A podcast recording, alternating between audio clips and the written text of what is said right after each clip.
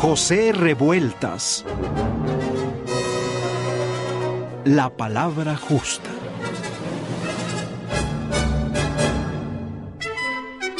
Cine, teatro y crítica de arte.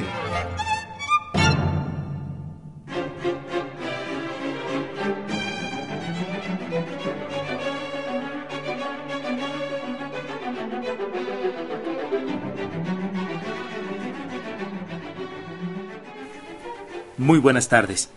Alguna vez Eduardo Lizalde definió a José Revueltas como el revolucionario de mayor arrojo y, junto a la de Octavio Paz, la inteligencia más visible entre los escritores que nacieron en ese año de 1914. De Paz y Revueltas se conmemora un siglo de su nacimiento en este año tan difícil, tan doloroso para el país. Y cada uno, en su trinchera, ofrece recursos literarios y reflexivos que nos permiten pensar sobre lo que sucede en nuestros días. José Revueltas, el eterno rebelde, el poseído o la leyenda inagotable, como lo caracterizaron en el número de octubre de la revista Letras Libres, también tuvo múltiples facetas en sus intereses literarios. Se definió por su pensamiento político, por su cercanía con la ideología comunista, mas no necesariamente por su burocracia y por una literatura comprometida con su entorno. Pero también por su pasión por el cine por sus recorridos en el mundo del teatro y hasta su escritura de crítica de arte, aun cuando sean pasajes que no siempre se vinculan con su obra. Caminos que recorreremos esta tarde en nuestro segundo programa conmemorativo, con el cual Radio Educación se une a las reflexiones sobre uno de los personajes fundamentales en la cultura mexicana del siglo XX. Y para continuar con el homenaje a José Revueltas, esta tarde nos acompaña Philip Sharon, quizá el gran conocedor de la obra del escritor duranguense, a quien le agradecemos. Manuel, muy buenas tardes. Jesús Alejo Santiago, buenas tardes. Pues le agradecemos que nos acompañe, maestro, en esta sesión de homenaje. Antes de comenzar con esta charla, vamos a escuchar la siguiente cápsula.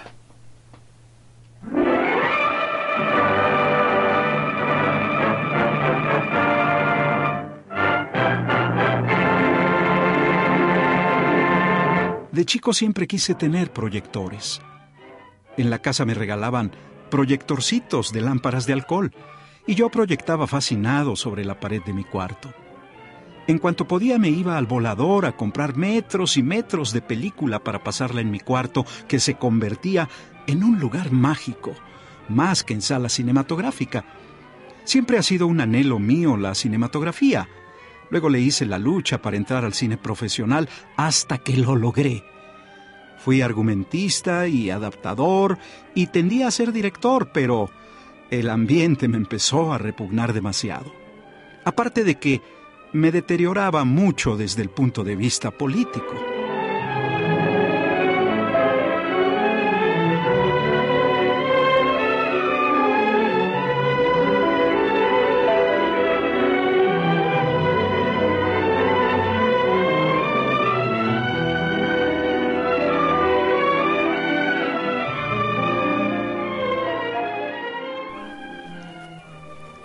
Pues le damos la bienvenida también al crítico e investigador literario Evodio Escalante. Muy buenas tardes, gracias por acompañarnos en esto que es el segundo programa de homenaje a José Revueltas, eh, un personaje siempre polémico, militante, filósofo, crítico, radical, activista, prisionero. De muchas maneras se ha dicho, Evodio, Filip, que José Revueltas es esta síntesis de un guerrero comprometido con los límites de la libertad, de la vida familiar, de la lucha política. Entre todas esas cosas, fue un gran amante del cine y esta tarde queremos dedicar parte de nuestra plática a esta faceta de José Revueltas. ¿Cómo entender este acercamiento al cine, al llamado séptimo arte, Evodio Escalante?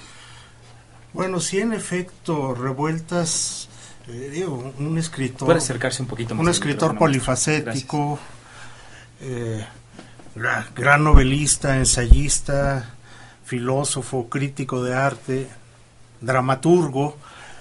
También se interesó vivamente por el cine y no nada más por eh, esta idea de la, de, la de la sobrevivencia. O sea, un escritor necesita tener un ingreso para mantenerse vivo y mantener a su familia. Y yo mucho tiempo pensé que su trabajo como guionista en el cine hizo más de 23 guiones que se filmaron y otros tantos que, no que, dejaron de filmarse. Pero yo pensé que lo había hecho por razones más que nada de sobrevivencia económica, que era un trabajo que un escritor, que un narrador puede hacer y que eso le proporciona un ingreso. Pero hace unos días releyendo las evocaciones requeridas, donde están sus documentos más personales, sus memorias, pues me, me sorprendo porque encuentro que en realidad José Revueltas tenía un deseo muy profundo de ser director de cine y que de hecho, este, este sería el dato adicional, que de hecho sí dirigió cuando menos una película. Ah, eso es muy interesante. Porque teníamos el dato de que sí eh, intentó, trabajó en el proyecto, pero no exactamente que haya... Hizo una película que desafortunadamente se perdió y que... Eh, no, no es una película, realmente son unos rushes. Eh, bueno, ¿qué entiendes por rushes? De la de, Bravo. La de Álvarez Bravo. No, fueron, fueron unas pruebas que hizo con Manuel Álvarez Bravo en el 40. Hizo, una película, o sea, no, no es la, película, la información que yo tengo es que hizo una película y que los rollos se quedaron sin evitar. O sea, el resultado final no se tenía. No, no, pero sí hubo una filmación y José sí dirigió esa película. Sí, sí, pero fueron unas escenas, ¿no? Del, él hizo una adaptación del Luto Humano, su segunda novela. Puede acercarse un poco al eh, y, no, filmaron. No, es eso. Sí, sí, sí, sí. No, no, no, el dato está equivocado. Sí hizo un guion. ¿En qué año? Es que hay, hay dos. Hay dos es 1946. 40 y en, por ahí. En este, su primer libro de cuentos, Dios en la Tierra, hay un relato cuento, que tiene sobre trasfondo la guerra cristera. No es el que da título al volumen, sino otro que se llama cuánta será la oscuridad. Y ese es el guion que se filmó. Y lo que los testimonios que yo tengo es que sí se filmó esa película y que sí existía. Y que este los rollos estaban en poder de Álvarez Bravo, que fue el fotógrafo, y que Carlos Monsiváis de manera insistente le dijo a Álvarez Bravo como recomendación que entregara esos rollos a la Cineteca Nacional, por el peligro de que explotaran, era un material muy inflamable, y que en efecto le hizo caso. Y posteriormente se quema la, la Cineteca, y por eso desaparece este material. Pero tengo noticias muy frescas de que en la Filmoteca de la UNAM acaban de encontrar un rollo. Una copia. Es solamente uno de los rollos, un fragmento. es un fragmento que yo no lo he visto. Pero ya me confirmaron que sí es un fragmento. ¿Y es de cuánta será la oscuridad? ¿De cuánta será la oscuridad? ¿De, cuánta será la oscuridad? Porque la versión que tenía yo es que eran roches, o sea, unos fragmentos, ¿no? unas tomas que hizo eh, revueltas uh, con Manuel Álvarez Bravo, Rosaura uh, como actriz, y um, de El luto humano y que esos rollos, bueno, lo que desapareció son los negativos, o sea, que desapareció para siempre, ¿no? Por desgracia, en este incendio de, de la Cineteca en el 82.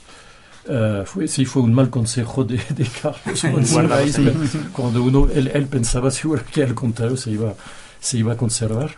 Y de, de cuánta será la oscuridad, tengo, tengo la duda, nunca, nunca supimos realmente si habían filmado, o sea, todo, todo el cuento o si eran nada más unos, unos ensayos. Pero aparentemente. ¿Es, la, ¿Es Aurelia que, que, te confirmó? Aurelia, la, hija sí, yo estuve en el archivo Álvarez Bravo y, también para mi sorpresa ya encontré, porque no sabía que existían, dos guiones de luto humano. O sea que él también tenía la intención de filmar, filmar su, su, novela premiada, además. Sí, eso después del, del premio uh Luto Humano en el 43, eh, que en aquel entonces era, el equivalente del Premio Nacional de Literatura. Y sí, Revueltas tenía, ahí sí, eh, totalmente de acuerdo con Evodio. Eh, uno de sus sueños, además del socialismo, era, era realmente dirigir, hacer cine. hizo muchísimas, no, no tanto guiones, sino adaptaciones de, de novelas, eh, mucho para, evidentemente, para, para sobrevivir, como hacían muchos escritores en los 40, 50. Pero lo hizo con pasión, eh, realmente trabajó mucho con Roberto Gavaldón. Eh, hizo con él muchas, eh, muchísimas adaptaciones, unos 24 o más, o más. Pero su deseo realmente, y sí, ahí sí fue para él una frustración. Nunca realmente pudo dirigir una película y que, y que saliera, o sea, que se, que, eh, que se exhibiera. Que se exhibiera ¿eh? Y eso sí fue una gran, gran frustración para él. Está con nosotros Philippe Cherón y Evodio Escalante en este programa dedicado a José Revueltas, La Palabra Justa. Estamos hablando de cine y empezamos, empezamos con información muy interesante sobre la filmación de esta película perdida, lamentablemente, y tal vez eh, con algún rollo por ahí repuesto que podamos conocer más adelante en el contexto de los 100 años de nacimiento de José Revueltas. ¿Qué opina usted? ¿Qué le parece? Participe con nosotros al 4155 1060 o al 01800 080 1060. Eh, ¿Cómo reflejaba la forma de entender el mundo que tenía José Revueltas en la cinematografía? ¿De, qué manera se acercaba al, cine desde su punto de vista eh, como militante, como filósofo, como literato, como, como creador? La pregunta a mí me rebasa un poco porque debo confesar que no conozco esa filmografía y además eh, esos muchos de esos guiones no necesariamente reflejan, digamos, este la visión Lo que él hacía, sino que a él le daban la tarea de, de hacer la adaptación cinematográfica de X novela. Por cierto, hay que decir que llegó a obtener dos premios por mejor adaptación, que estuvo que trabajó con Buñuel, que hizo La diosa arrodillada, algunas películas que han sido célebres, pero yo no soy experto en cine, yo lo, de lo único que puedo hablar es de La Pando, por ejemplo, que, que, que, es, que es la, la, obra maestra de Revueltas y que eh, se llevó al cine con la aprobación de él. Y, quizás, sin embargo, la intención de nuestra pregunta es precisamente un hombre tan apasionado por el cine. Eh, ¿Qué le ayudaba esta, este arte? ¿Cómo le ayudaba a reflejar en su mundo? ¿Por qué le gustaba tanto? ¿Cómo, ¿Cómo podríamos entender esta relación de José Revueltas con el cine? Pues tan, tan le gustaba que escribió, escribió mucho sobre cine. Hay todo, varios ensayos eh, cuando estuvo en el, creo que en el CUEC, en los, en, los 60, escribió un libro que, que, recopilamos después Andrea y yo en las obras completas sobre el conocimiento cinematográfico.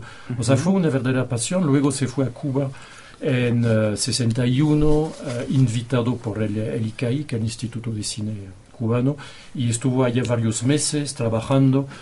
Como decía, creo, Sonia, es una lástima, no, no, no tenemos archivos es una investigación que queda por hacer, ir a, ir a ver allá si hay algún material que, que sea interesante. Es realmente para revueltas, creo pues es un medio, eh, un medio de expresión que siempre él decía, bueno, la novela, eh, los cuentos, la novela, la gente no lee. Una manera de llegar más a, la gente, al pueblo, es evidentemente el, cine, que es un medio de expresión, sobre todo en, en, aquel entonces, en los 30, 40 que, llega directamente, ¿no? Entonces su, su, punto de vista era, tuvo problemas con los productores, como, bueno, como muchos, muchos escritores y, artistas, y muchas, muchas peleas, pero siempre trataba de poner su, su granito de, arena, a veces en novelas eh, malas, en adaptaciones eh, comerciales, pocas, pero por desgracia eh, lo tenía que hacer. E, ese era su, objetivo, ¿no? La, parte visual, evidentemente, la, escritura es una cosa, el séptimo arte es, eh, otra cosa. Y escribió textos muy interesantes sobre la, su reflexión como, literato eh, en el conocimiento cinematográfico, donde empieza a rastrear desde cuentos, desde poesía, cita a Quevedo, habla de pinturas de Orozco y otros, y dice, esa es una manera de llegar al arte y tratar de transmitirlo en el, en el cine. Tenemos... Y son textos muy teóricos, pero muy interesantes. Mm, sin duda, tenemos el conocimiento de que eh, participó en al menos bueno, en más de 50 escritos para el cine, 26 adaptaciones cinematográficas que alcanzaron la pantalla, alrededor de 30 que no llegaron a filmarse. Entre las primeras está El Mexicano de Jack London y también dentro de las adaptaciones podemos enumerar, ya lo mencionaban, eh, entre otras Canta Claro de Rómulo Gallegos, la otra de Ryan James, un premio Ariel en 1947 a la mejor adaptación, Que Dios me perdone de Javier Villaurrutia y La ilusión viaja en tranvía, una adaptación que hizo con Luis Alcoriza. Em, es de Luis Buñuel. Es, es Buñuel, Pero la adaptación que se realizó con, Luis Alcoriza, ¿no? Sí. Y con Juan de Acabado. Vamos a escuchar un fragmento de La diosa arrodillada, em, una película que generó una gran polémica en su momento, eh, también con la participación de José Revueltas.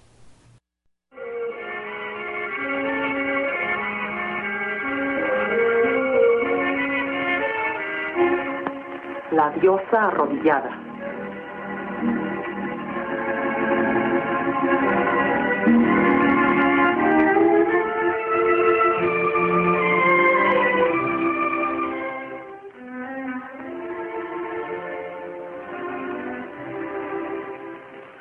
Así le llama Demetrio, aunque en todo caso no es más que una simple mujer de rodillas, como les gusta a todos los hombres ver a las mujeres. ¿Qué es lo que haces aquí? ¿Por qué hablas de ese modo? Te previne que sería una gran desilusión conocerme verdaderamente. ¿Me, me preveniste? Antonio, qué sorpresa verte por aquí. Viniste a verla, ¿verdad? Mira, no es excepcional. Sí, tiene un nombre muy adecuado. La diosa arrodillada. ¿El nombre? Sí, es mi obra maestra. ¿Quién te dijo que así se llamaba? En tu estudio siempre hay voces misteriosas que lo explican todo. Mira, mira qué pureza de líneas. El torso es absolutamente clásico. El contorno de la pierna es lo más bello que he visto. Y la forma en su conjunto es la consumación del más perfecto equilibrio. Difícilmente pueda superarla nadie. Vine a, a comprártela. ¿Comprármela? Claro está. No podía esperarse menos de un conocedor como tú. Es un regalo para Elena. Nada mejor. Le regalas a tu esposa la inmortalidad.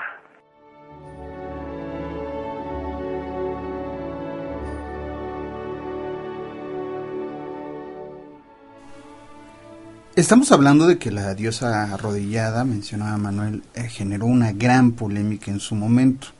En algunos casos se dice que sobre todo por esas escenas de besos que iban un poco en contra de las convenciones sociales de la época, pero quizás sobre todo por el concepto que tenía toda la historia. ¿Qué tanto habrá tenido que ver el guion escrito por un autor siempre crítico, por un autor siempre rebelde, en esta visión polémica, en esta en todo lo que generó la, la diosa arrodillada, Felipe? Pues yo creo que sí. Eh, Revueltas, eh, como decía, ¿no? le, puso su, su grano de, arena ahí en la, adaptación. Ahora no, la, vi hace, hace mucho, la, diosa arrodillada. Tendría que, o sea, para poder responder a tu pregunta, eh, tendría que haberla visto más, recientemente. es con María Félix, si me Así es. Sí, hay, hay escenas un poco totalmente tímidas. en la actualidad, pero que sí un poco, es de los 40. Eh, creo que, la, ¿cómo es la, diosa? Finalmente termina, se, suicida, ¿no? al final. Bueno, algo que no habrá. En, lo que toca la sinopsis, eh, se trata de un regalo, la estatua desnuda, que le hace un eh, millonario a su esposa, un regalo de bodas, y la modelo de la estatua es la amante de, esta persona, el la antigua amante, y eh, Raquel exige que eh, su esposa exige que se divorcien, eh, poco después ella muere en circunstancias misteriosas, un, una trama realmente pues fuerte para la época, fuertísima, sin duda alguna, María Félix, Arturo de Córdoba, una película del 47 de Roberto Gabaldón.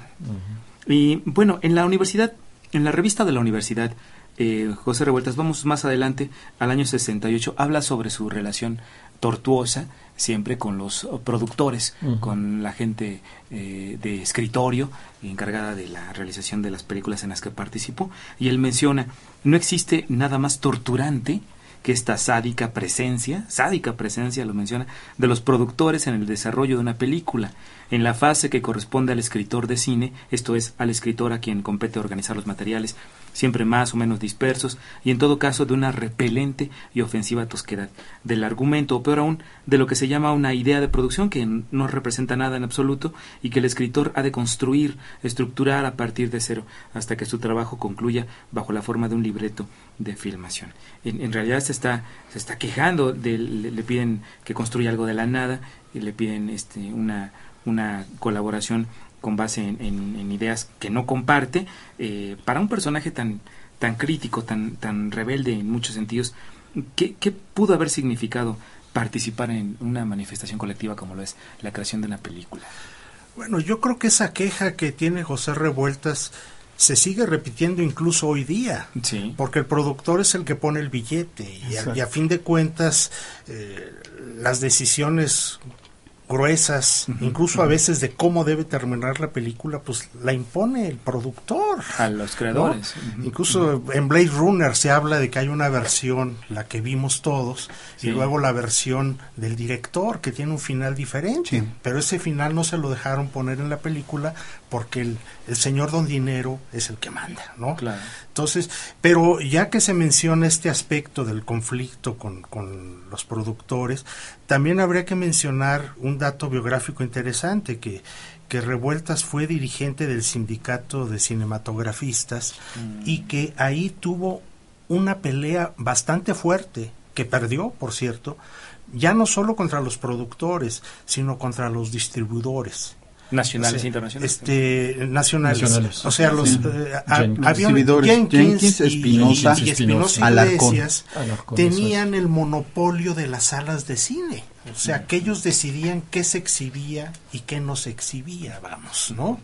Yo no sé si eso sigue existiendo, pero en los años 40, tengo entendido, o principios de los 50, ¿no? Este, estaba esta situación y él dio la batalla. ¿Cómo fue esta pugna entre los distribuidores y revueltas? Bueno, este, no tengo más detalles tampoco. Había, una, había un proyecto de ley eh, y Revueltas, como eh, secretario general del sindicato, se enfrentó directamente con los productores y uh, terminó evidentemente, evidentemente mal. Sí. Eh, para él, pero... Un muy poderoso. Eh, pues muy, poderoso, evidentemente, porque, como digo yo, pues el, billete ahí en dinero manda, ¿no? Y, eh, por desgracia sigue igual. Pero el dato es, como lo, recuerda García Riera en su, en su prólogo al conocimiento cinematográfico, no fue una lucha del todo inútil, porque finalmente esta ley, creo que con Echeverría, en los años 70, terminó por, por, por, ser votada y entonces hubo una copro, o sea, la, la producción era estatal. Creo que es cuando se, se, se, creó el instituto. Uh, sí, se aseguró un espacio para la exhibición de los filmes. Exacto. Y entonces o sea, la, era, un sistema mixto, o sea, productor, productores privados y también uh, el Estado. Y eso fue finalmente un poco el resultado de la lucha de revueltas, varios años antes. O sea que vale la pena, vale la pena pelear. Y para la otra pregunta, pues sí, Revueltas estaba sufriendo, evidentemente, oui, eh, el productor manda y hay que obedecer y al mismo tiempo pelear. Y estuvo él siempre tratando de defender su posición, lo logró en a veces, a veces no. El otro día veía una, había un reportaje sobre eh, eh, la película de Jean-Luc Godard, eh, El desprecio, famosísima, que hizo un escándalo en los eh, años principios de 60. Y hay escenas extraordinarias donde está Jean-Luc Godard joven, en aquel entonces, con el productor, y están discutiendo y peleando y, y logrando así, poco a poco, decir, no, pues eso se tiene que hacer así y así. Y, y supongo, me imagino que Revueltas habrá hecho lo mismo en su en su tiempo y a su manera. Lástima que después pues haya desaparecido todo su esfuerzo, ahora que ya no está el cine mexicano, no tiene garantizado tiempo de exhibición en la pantalla. Cuenta Marcela Fernández Violante precisamente en esta edición que de, de, octubre de Letras Libres, que al mismo tiempo que José Revueltas elaboraba sus guiones, redactaba ensayos en revistas y periódicos. Era un hombre, decía, que no paraba de trabajar. Ahí la cineasta se pregunta, ¿a qué velocidad escribía? Para escribir todo lo que escribió José Revueltas debía ser una gran velocidad. Pero además, en este caso, ¿cómo dialogaban literatura y cine en el esfuerzo que realizaba José Revueltas? Eh, bueno, eso es cierto, Revueltas escribía, escribió muchísimo. Lo que se llaman uh, obras completas son evidentemente incompletas, como Hubo algunos reproches en los 70 cuando empezamos a publicar con Andrea las obras completas, es imposible publicar todo. Además, no vale la pena, creo, hay textos uh, menores. Hay una, hay un, en una carta o en, su diario, uh, para volver un poco a lo anterior, dice, tengo que escribir esto para el productor, para la adaptación. Hace es una carta a María, a María Teresa, su segunda esposa de, de los 40, y dice, y él mismo, porque los llevaban a, a, un hotel en Acapulco, no sé dónde, los encerraban y a trabajar. Ahí tiene que salir la, la adaptación y mientras filmaban. Uh, y dice, estoy trabajando en mi adaptación, pero al mismo tiempo trabajo para mí y estaba escribiendo, supongo, uh, uh, esta esta, este, esta obra de teatro, porque también supongo que vamos a hablar de teatro. Uh, Así es. Nos esperan, en abril, nos esperan en abril, creo, o Los muertos vivirán, creo que son Los muertos vivirán, que es una obra que no está publicada en, la, en ERA, que se publicó después, estaba inédita. Uh, y dice, ahí sí me siento a gusto, porque ahí sí puedo escribir. Como, como escritor. Y bueno, como hay que decir que yo, yo tengo la idea de que tenía una una disciplina bestial de trabajo. O sea, sí, sí, sí, no quiero decir que todos los días trabajaba, pero, No, no, pero cuando se ponía a trabajar, al parecer ni siquiera dormía. O sea que tenía jornadas, me parece que Román llega, noche, llega a contar que cuando su papá se encerraba a escribir, era día y noche, o sea, eh, de alguna forma rompía con el ciclo del sueño y continuaba trabajando, digamos como que se le prendían las pilas y, y se encerraba a piedra y lodo y adelante, adelante. Y no es raro que, que estuviera escribiendo un guion de cine y al mismo tiempo estuviera escribiendo un cuento. Vamos. Además, digo, los vasos comunicantes entre la narrativa y el cine pues son bastante obvios. O sea, siempre se se están manejando escenas, se están manejando imágenes, ¿no?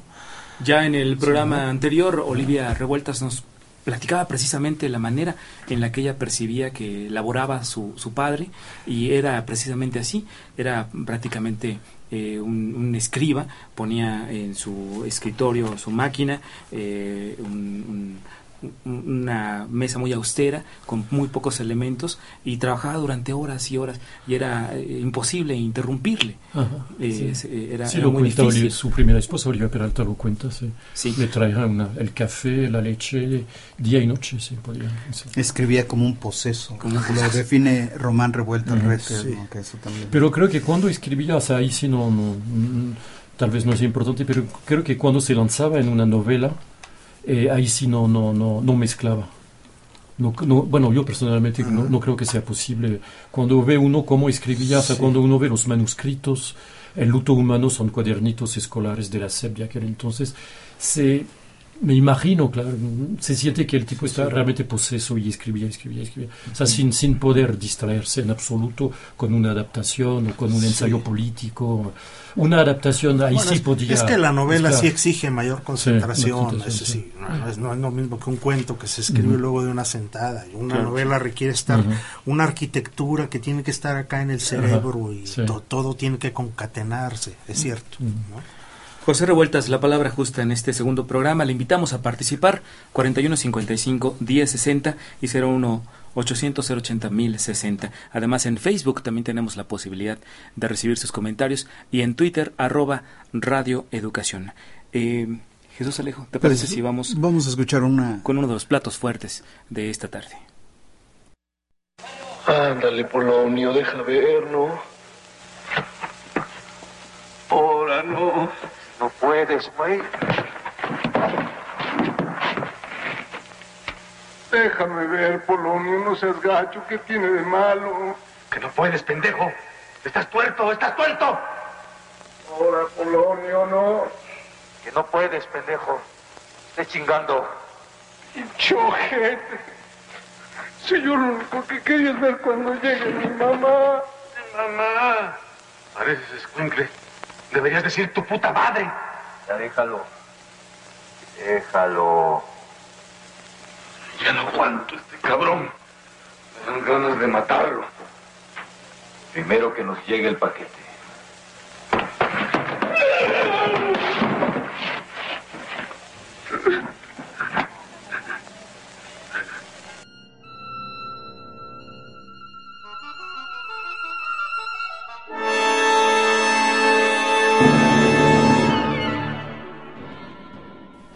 Lo que, vamos, lo que acabamos de escuchar es precisamente un fragmento de El Apando, que hacia 1969 surgió en forma de libro, más o menos Sí. por esas fechas, cuando después de haber estado en el Palacio No, Negro estaba. No, no, no, estaba, Estaba. se publicó cuando estaba todavía. Se publicó en el se- 69. Un 69. pequeño y tenso Ah. mundo trágico circunscrito por una escritu- estructura narrativa vigorosa, fuerte, un lenguaje implacable como acabamos de escuchar un poco.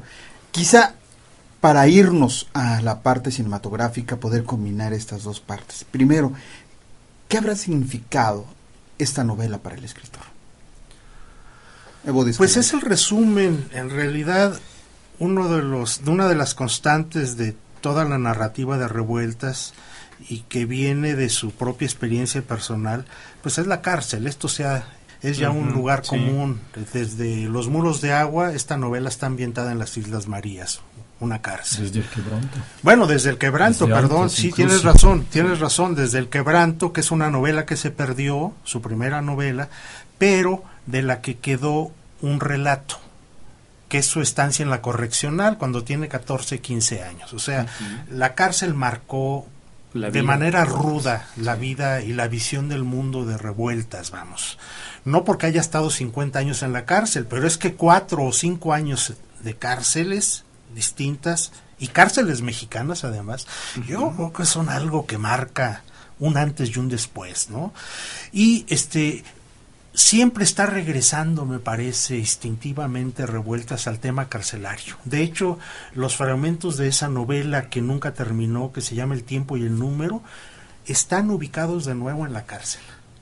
Y en ese sentido el apando representa, digamos, la joya de la corona, porque es la, la obra maestra absoluta que logra José Revueltas, una pequeña novela, una novela corta, pero de una intensidad, con un, con un lenguaje, con una capacidad de meternos en una atmósfera, de forma tal que nos convence, aunque no es un libro filosófico, sino que es un relato, nos convence de que todos estamos presos, no solo los que están adentro de la cárcel, sino nosotros mismos, que nos creemos libres, pues estamos presos nada más que sin darnos cuenta de que lo de que lo estamos vamos. Es, es realmente un libro extraordinario. Sin duda, sin duda es un libro que uno se sienta a leerlo y al levantarse después de haberla terminado es uno una persona distinta, es uno una persona diferente. Y la transición al cine, la transición al cine con la dirección de Felipe Casals y la participación también en la adaptación de eh, José Agustín, año 75. ¿Cómo fue la recepción de esta película, maestro Felipe? 75. Sí, la, la realización ya, el estreno de El Ah, Apando oui, oui, oui. en las sí, o sea, pantallas. eh, José no, sí, sí, es cierto, no pudo ver la, la película, murió antes, oui. poco antes. Murió en el Eh, 74. 76. 76 76, pero no, no, no sé, estaba enfermo y no, no, no pudo ir a verla. ¿no? ¿No conoció el producto final? Me parece que no, no, no. hab- habría, habría que verificar, pero me parece que no, no, no logró eh, ver el producto final, sí, o sea, la, la película. Eh, la- en realidad la adaptación la hizo sobre todo José Agustín, porque Re- Revueltas estaba enfermo, claro que hubo una discusión entre ellos, platicaron, me imagino, tal escena, además tal José. Agustín está había estado también en Lecumberri. Aunque no, no por razones políticas. Por otras Por otras- circunstancias. otras razones, sí. Otras y hay que decir en honor de José Agustín que él pertenece a una primera generación que ya vio a Revueltas como un escritor completo, ya sin reparos. Porque todavía cuando en 64 Revueltas publica su gran novela, que es la gran novela Los Errores, una novela de madurez, la crítica fue muy tacaña y muy retobona, vamos. Sí le concedían muchos de ellos una gran calidad a la obra, pero muchos otros como que no no no no no, terminaba por convencer revueltas, ¿no? Como que decían, no ha dado todavía la novela que, que nos ha prometido. En cambio, José Agustín, cuando escribe ese epílogo a la obra literaria de Revueltas, que se publica en 67, es tajante y es absoluto. Tan tajante y tan absoluto que coloca Revueltas por encima de Juan Rulfo. Entonces yo creo que ahí siempre hubo una, una cercanía emocional e intelectual entre José Agustín literaria, y, Revueltas. Eh, sí, sí, totalmente. Por eso creo que Revueltas le, le, dio toda su confianza a José Agustín para hacer la, adaptación. Y eh, luego pues, se, se, filmó con Felipe Calzas. No sé si Revueltas haya asistido a, algunas, uh, algunas tomas, no creo y no, no, no, bueno, por lo menos no conozco ningún testimonio de que hay una carta que haya escrito a Andrea, porque eh, eh, vivía yo en aquel entonces con ella en París. No hay ninguna carta donde diga fui a ver el apando, me gustó, no me gustó, quién sabe. No, no, no creo, o sea, bueno, no hay ningún testimonio. Yo creo que es una buena película. Para mí me dejó la impresión que habían abusado del lenguaje vulgar, vamos, pues, de, los, de, las estas cosas que dice uno en el lenguaje coloquial mexicano, pero me parece que están un poquito un poquito, pasado de tueste. Pues quizá por eso mismo. Será que soy puritano también. bueno. quizá por eso mismo cuando se dice, se cuenta que cuando se exhibía la película en el Festival de San Sebastián, ahí estaba presente Dolores del Río y que se ah. levantó indignada de su asiento porque ah. decía que ese era. Así que ante este universo bastante crítico, característico, mm. eh, no, no, me, no me viene a la memoria. No, se estrenó en el 75, pero, 75, 76. 76, 76 supongo que... Era un universo muy crudo, muy claro. característico. Es que en sí, muy crudo, muy violento, el final, si recuerdo bien, muy, muy violento mucha sangre, mucha, bueno, al final en la novela, en la novela corta también es, es, muy brutal, pero claro, la imagen es otra cosa que la... Y aquí hay un asunto que es como muy extraño, porque esta película que es muy cruda, que, es, que no es tan bien recibida, es también una de las películas que más recordamos, de, quizá de esa década, y de alguna manera, un poco con lo que decía Cebodio cuando mencionas a José Agustín, termina por proyectar esta carrera literaria de José Revueltas. ¿Qué piensan al respecto? Como una puerta de entrada a la obra de Revueltas para muchos. Sí, bueno, este, yo, creo que la, historia de la literatura es por generaciones, claro. Este, eh, Revueltas obtiene su primer premio nacional de novela, como lo mencionaba hace un momento Philip, con el luto humano en 1943 y además el derecho a representar a México en un concurso panamericano de novela, un concurso que había ganado Ciro Alegría con El mundo es ancho y ajeno. Entonces no no no no es un premio menor. Y, claro, en los 40 Revueltas tuvo sus lectores, en los años 50 tuvo otros lectores, en los años 60 me refiero a los principios de los años 60, pues hubo otros lectores que recibieron los errores con, con altas y con bajas. Pero cuando Revueltas publica El Apando, la crítica yo creo que es unánime. Se trata de un texto magistral.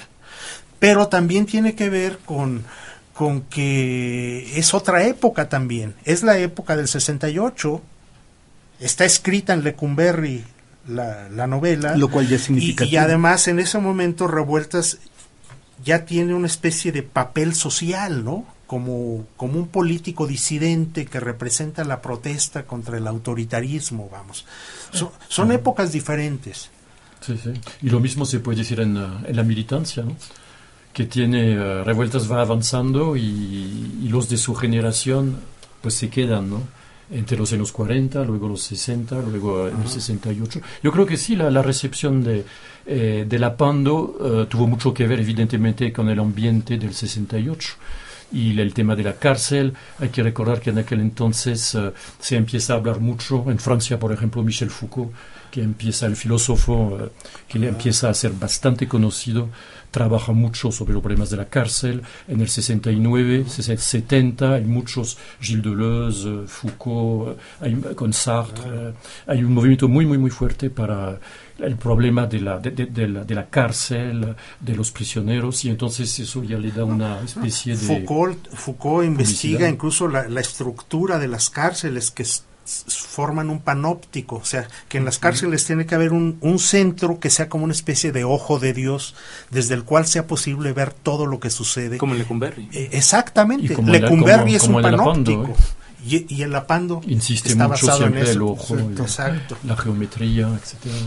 Entonces es claramente eso sí un ambiente, pero además de, la, de, la, de, los méritos propios de la, de la Pando, que es, yo, yo coincido, no sé si es la obra maestra de, de Revueltas, pero es una de, la, de, los más de las más logradas en el sentido de que sí se cierra, porque la, para mí le, Los días terrenales sigue siendo una de mis preferidas, pero es una novela mucho más larga, estructurada, con temas políticos, entonces uh, de militancia, es un poco más compleja. Ahora, para entrar en la, obra de revueltas, no sé si sea la más mm. indicada para jóvenes. Mm. Yo siempre tiendo a pensar que mejor con los cuentos, mm. sobre todo los de Dormir en Tierra, que son muy accesibles, muy hermosos, uh, que creo que se leen más fácilmente y, y luego seguir sí. con otros cuentos, con el apando, evidentemente. ¿Cómo tomaban los camaradas políticos de revueltas su trabajo con la industria cinematográfica? E, ¿Era era criticado por, por ello mismo? Me imagino que sí. ¿eh? Hubo un momento en que Revueltas uh, logró uh, vivir muy bien, sobre todo en los 40 uh, 40 y empezó poco después del luto humano en 44 empezó a escribir y tuvo unos años de cierta o sea vivía muy bien ganaba bien y luego todo cayó en el 49 y en el 50 con la crítica a los días terrenales y a la, a la, obra de teatro El cuadrante de la soledad. Ahí sí una crítica muy feroz por parte de sus compañeros de ¿Qué les parece si escuchamos un segmento que preparamos sobre este tema y regresamos? Estamos eh, conversando hoy sobre la figura y el trabajo relacionado con el cine de José Revueltas con Philippe Cherón y Evodio Escalante aquí en Radio Educación. Participe con nosotros eh, 41 55 10 60 nuestro número telefónico.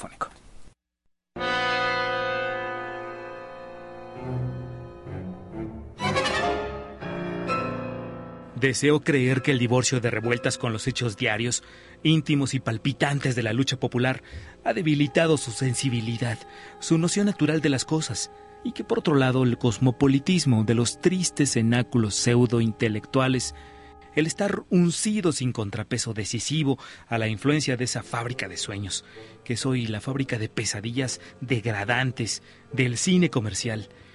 Y por lo mismo el débil contacto con las grandes ideas revolucionarias de nuestra época han estrechado y esquematizado en extremo su pensamiento.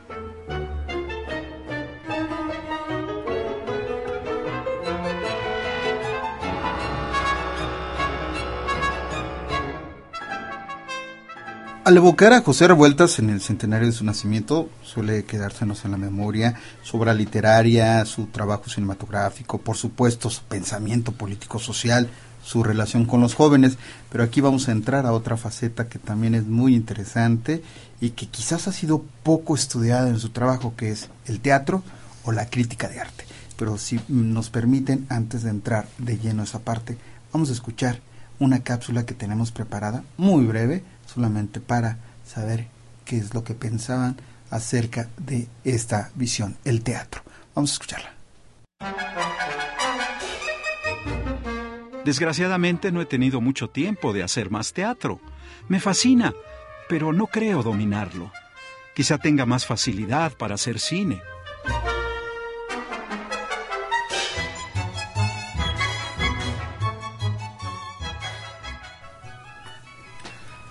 ¿Qué podemos hablar en torno al desarrollo eh, de José Revueltas como dramaturgo? ¿En, qué, ¿Cómo fue su, evolución en este sentido, eh, maestros? En torno al teatro y el trabajo que desarrolló José Revueltas, que eh, trabajaba noche y día y era muy comprometido y tenía ideas muy claras y una postura precisa ante, ante la vida. Yo tengo la idea que el teatro en México, este, por alguna extraña razón que no alcanzo a entender, envejece muy pronto. Digamos, yo sé que La culta dama de Salvador Novo en su momento fue un éxito enorme.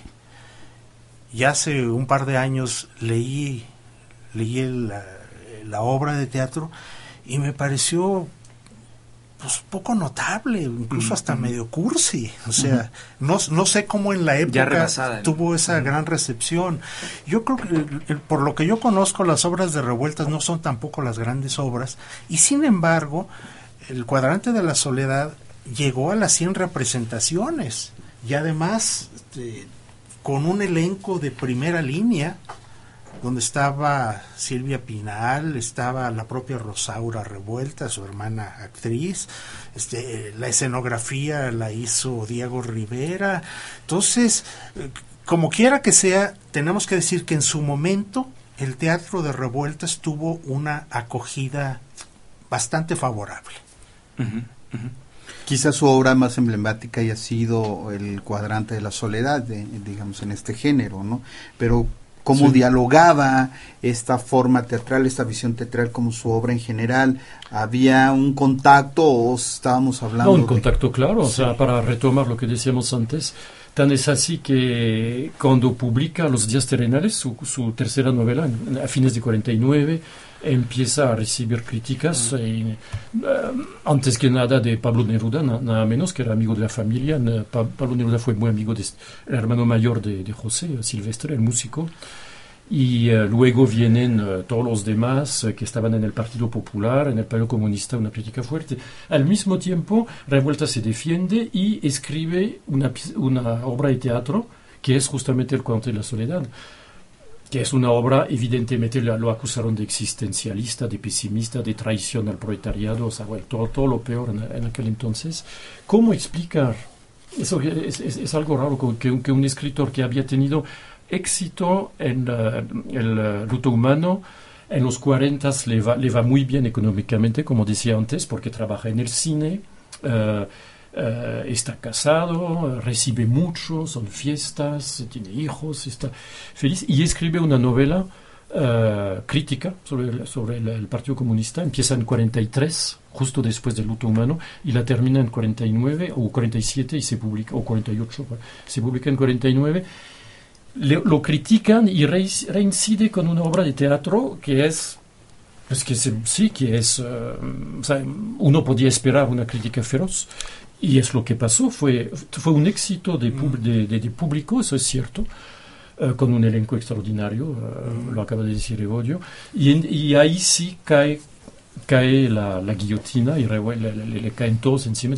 Esa obra es insoportable, es un pesimista atroz, y Revueltas tiene que retirar su novela y su obra de teatro como si hubiera, uh, no sé, ahí sí, uh, pero es interesante la pregunta, si hubiera una especie de venganza, nunca había pensado en eso, lo que dices antes. Mm. Este, este escritor comunista que tiene éxito en, la, en, las novelas y en el cine, pues lo vamos a...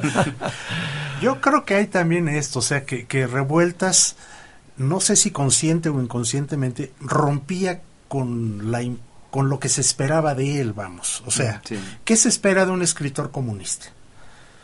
Bueno, pues se espera que pinte un retrato optimista, idealizado, de, que ahí viene la revolución, el padrecito Stalin nos está esperando al final del camino, el, socialismo va a triunfar, eh, novelas donde los obreros tienen un papel importante, pero no, esa visión optimista nunca la vamos a encontrar, al revés, se podría decir que Revueltos lo, lo que articula de manera sistemática en sus novelas es una visión pesimista, oscura. Y una crítica hacia el propio partido.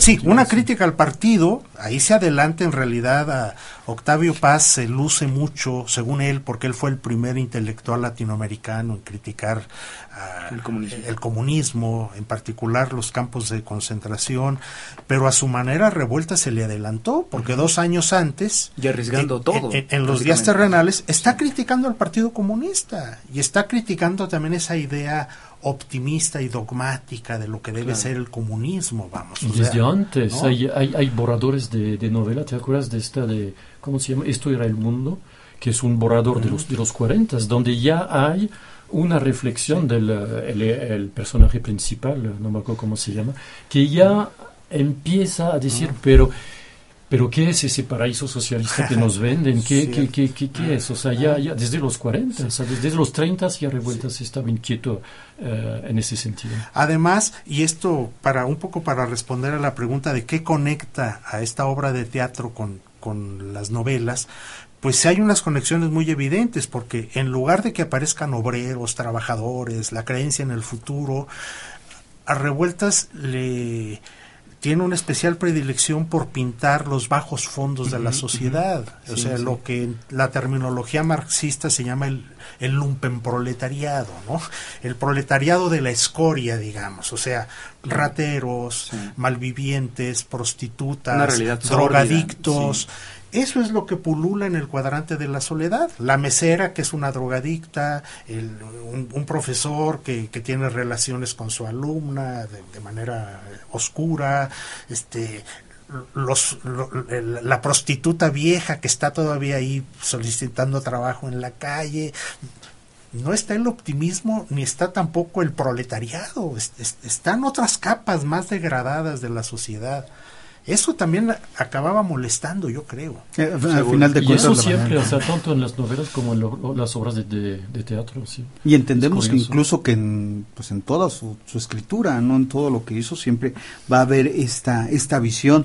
Estamos recibiendo llamadas, Manuel, y una que es muy interesante es de Fernando López Leiva, de Naucalpan de Juárez, un profesor, que dice que a final de cuentas, revueltas en la cárcel se sentía como en casa.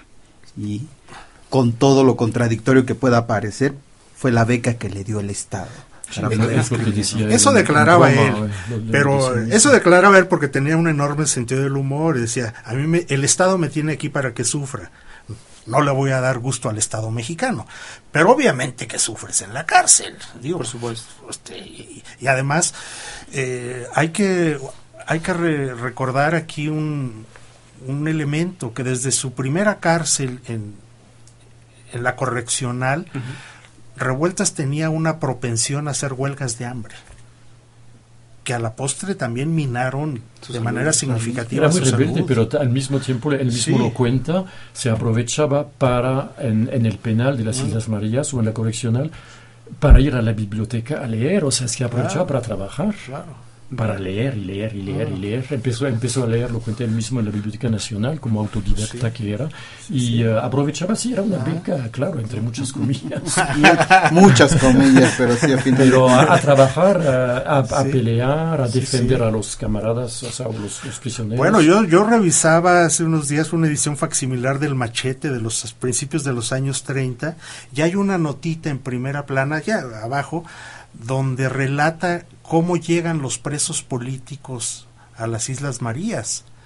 Y este el detalle significativo es que estos presos políticos cuando tocan tierra deciden entonar la internacional y entre ellos José Revueltas. Y José Revueltas recibe un culatazo en la cara por por, por esa actitud de porque era muy rebelde en efecto ¿eh?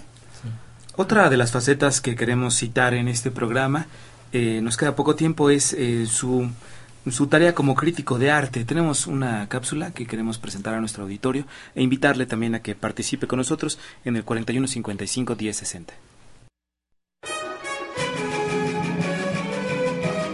El hombre Siqueiros es el hombre pintura.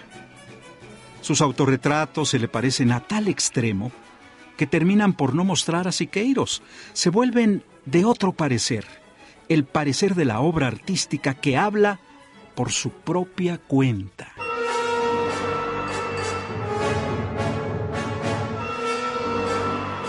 Difícilmente se encontrará entre todos los pintores de todas las épocas alguien que haya sabido mostrar con tanta violencia, con tanta voluntad destructora, la imposibilidad de la vida.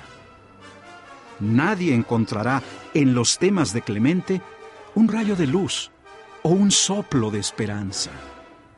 Como a todo gran artista, a Clemente Orozco no le preocupa lo moral, la moral.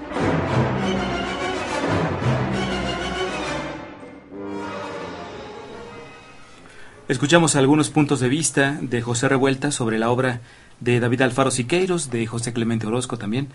Y eh, precisamente eh, recordamos este pensamiento de corte marxista que tanto influyó en la manera en la que entendía y hablaba sobre arte, sobre literatura. Em, ¿qué, qué, podemos platicar, qué podemos comentar brevemente sobre su, su, pues, su visión en torno al, al arte y la crítica a este a este aspecto. Yo creo que este, es una parte que casi desconocemos de su trabajo como crítico de arte. No es muy abundante. Eh, tiene razón Philippe Cheron cuando dice que no que no se puede incluir todo en unas obras completas. Ya Borges decía, unas obras demasiado completas son lo peor que le puede suceder a un escritor, ¿no?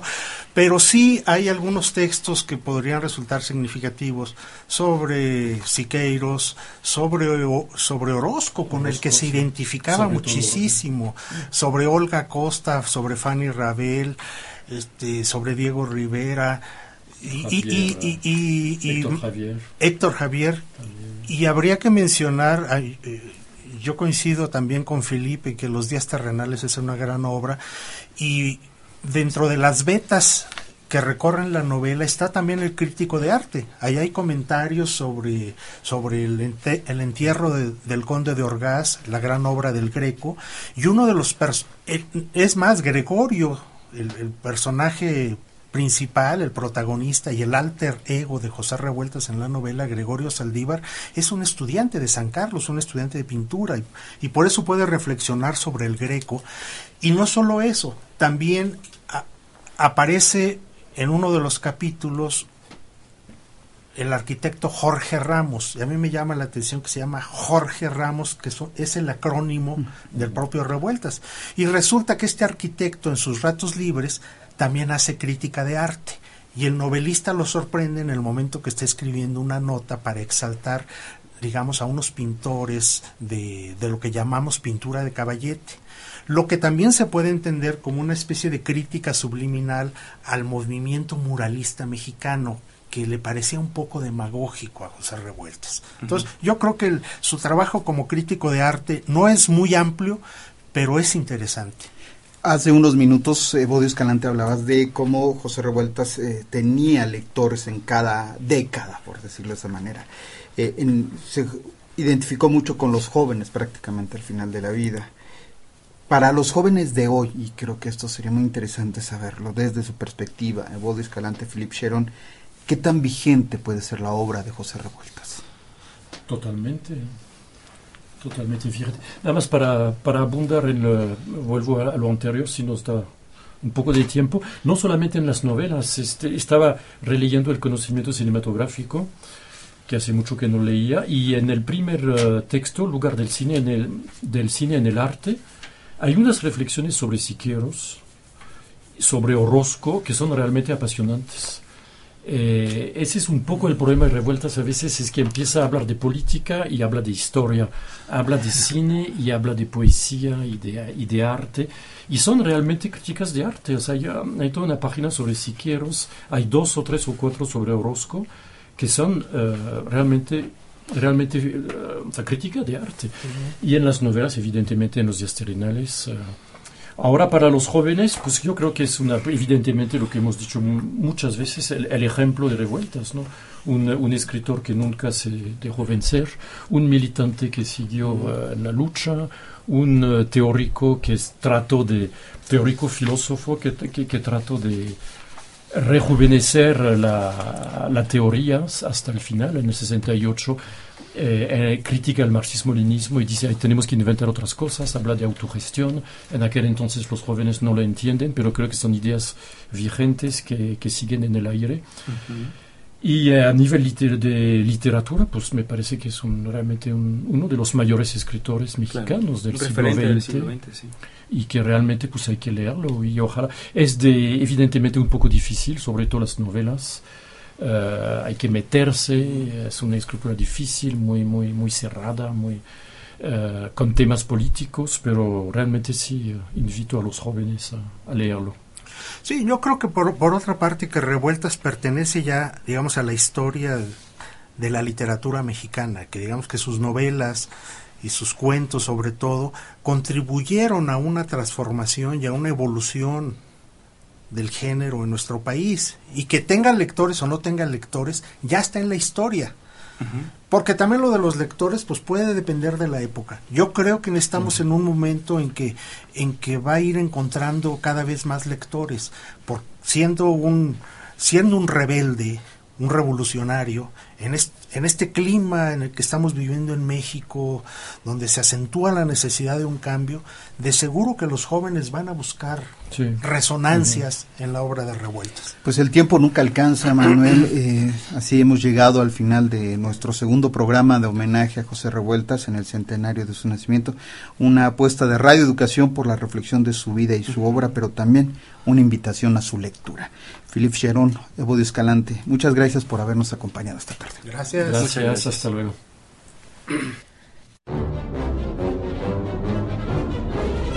José Revueltas.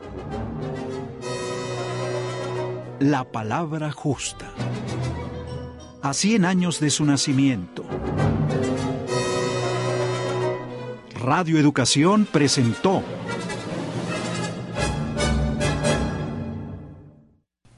Este fue un programa del Departamento de Información Cultural de Radio Educación. Participamos en el guion Jesús Alejo Santiago. La musicalización es de Rosa Moreno, la asistencia de Wendy Ábalos, los teléfonos a cargo de Olivia García, las voces en las cápsulas a cargo de José Luis Guzmán, la operación técnica en estudio Raúl Núñez, operación técnica en cabina Ramiro Romero, las cápsulas y la realización de María Elda Flores. En los micrófonos le acompañamos Jesús Alejo Santiago y Manuel Chávez.